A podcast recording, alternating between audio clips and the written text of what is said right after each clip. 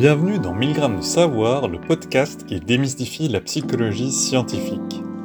Si 1000 grammes ne rentre pas dans le programme, pourquoi pas une dose de sang le temps d'un instant? Cet épisode a été écrit et enregistré par Kenzo Nera et a été relu par l'ensemble de l'équipe.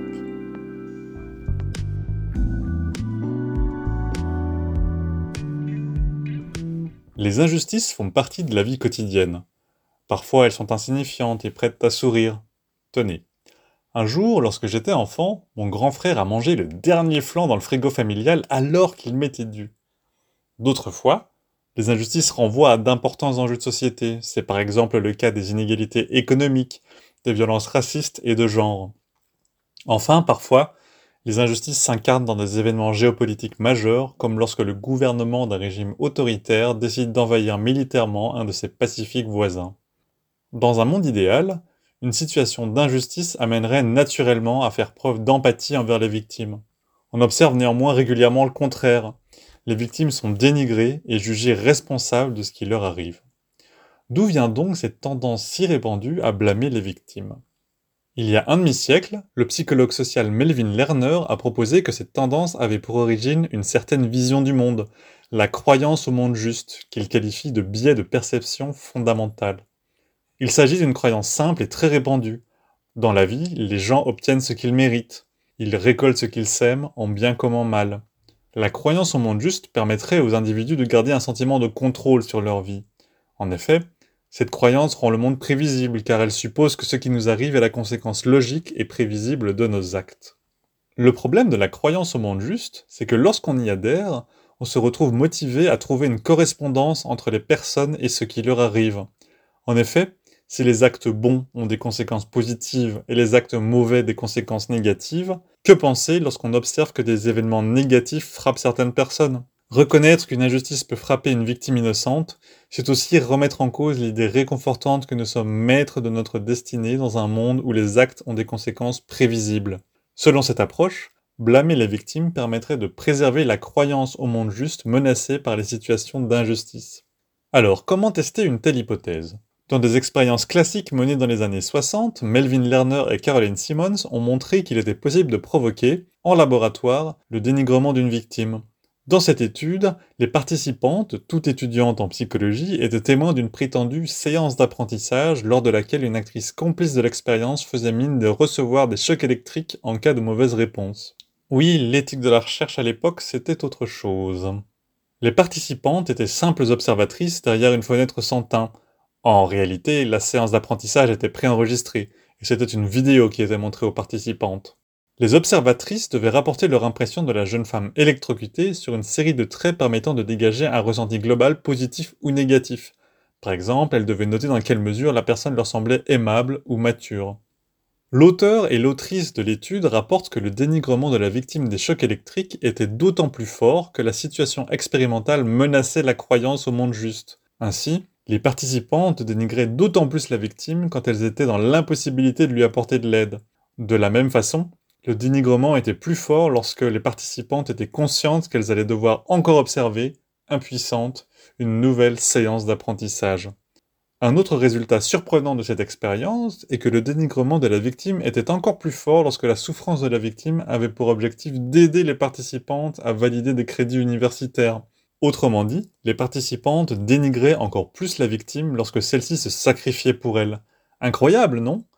L'explication de l'auteur et de l'autrice de cette étude était que ce type de situation menace tout particulièrement la croyance au monde juste. En effet, la souffrance de la victime a pour cause une motivation altruiste, c'est donc d'autant plus injuste. On peut s'interroger sur la robustesse de ces résultats, car les belles histoires racontées dans les expériences classiques ne résistent pas toujours aux standards de rigueur en vigueur aujourd'hui.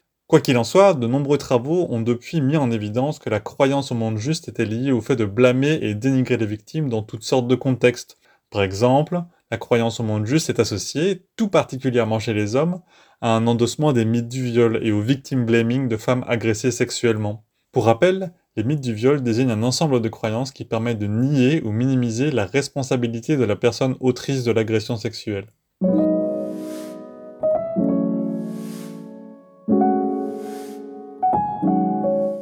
Mais la croyance au monde juste ne se limite pas au dénigrement des victimes.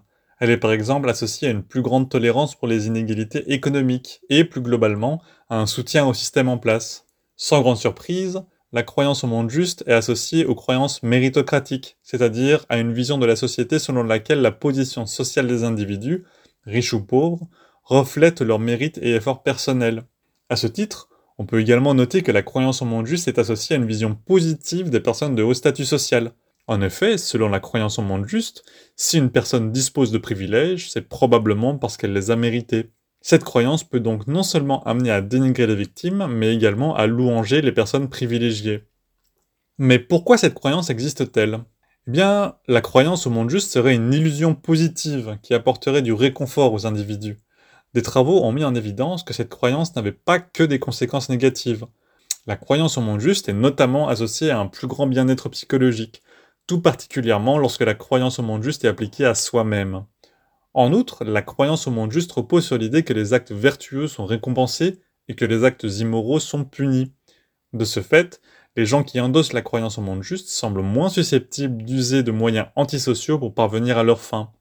Remarquons toutefois que la croyance au monde juste peut être associée au soutien de punition lorsque celles-ci sont perçues comme justes. Par exemple, les personnes qui croient au monde juste ont davantage tendance à exprimer une volonté de se venger des auteurs d'attentats terroristes. Notez que, comme souvent en psychologie, il existe des explications alternatives à cette analyse centrée sur la motivation à préserver l'image d'un monde juste, contrôlable et prévisible. Une analyse plus engagée est celle des mythes légitimateurs. Certains auteurs et autrices ont proposé que la hiérarchie sociale dans les sociétés humaines passe par la promotion de certaines idéologies qui servent à justifier les inégalités. La méritocratie descriptive, c'est-à-dire la croyance que l'on vit dans une société où l'échec et la réussite sont le reflet direct des efforts et mérites des individus, est un exemple classique d'idéologie de légitimation des inégalités. Les mythes légitimateurs permettent de justifier pourquoi, dans la société, certains groupes ont davantage de privilèges que d'autres. La croyance au monde juste peut être analysée à travers ce prisme. Elle nous fait apparaître comme normal que certaines personnes vivent dans de magnifiques appartements surplombant les Champs-Élysées, pendant que d'autres vivent entassés dans de minuscules HLM en banlieue.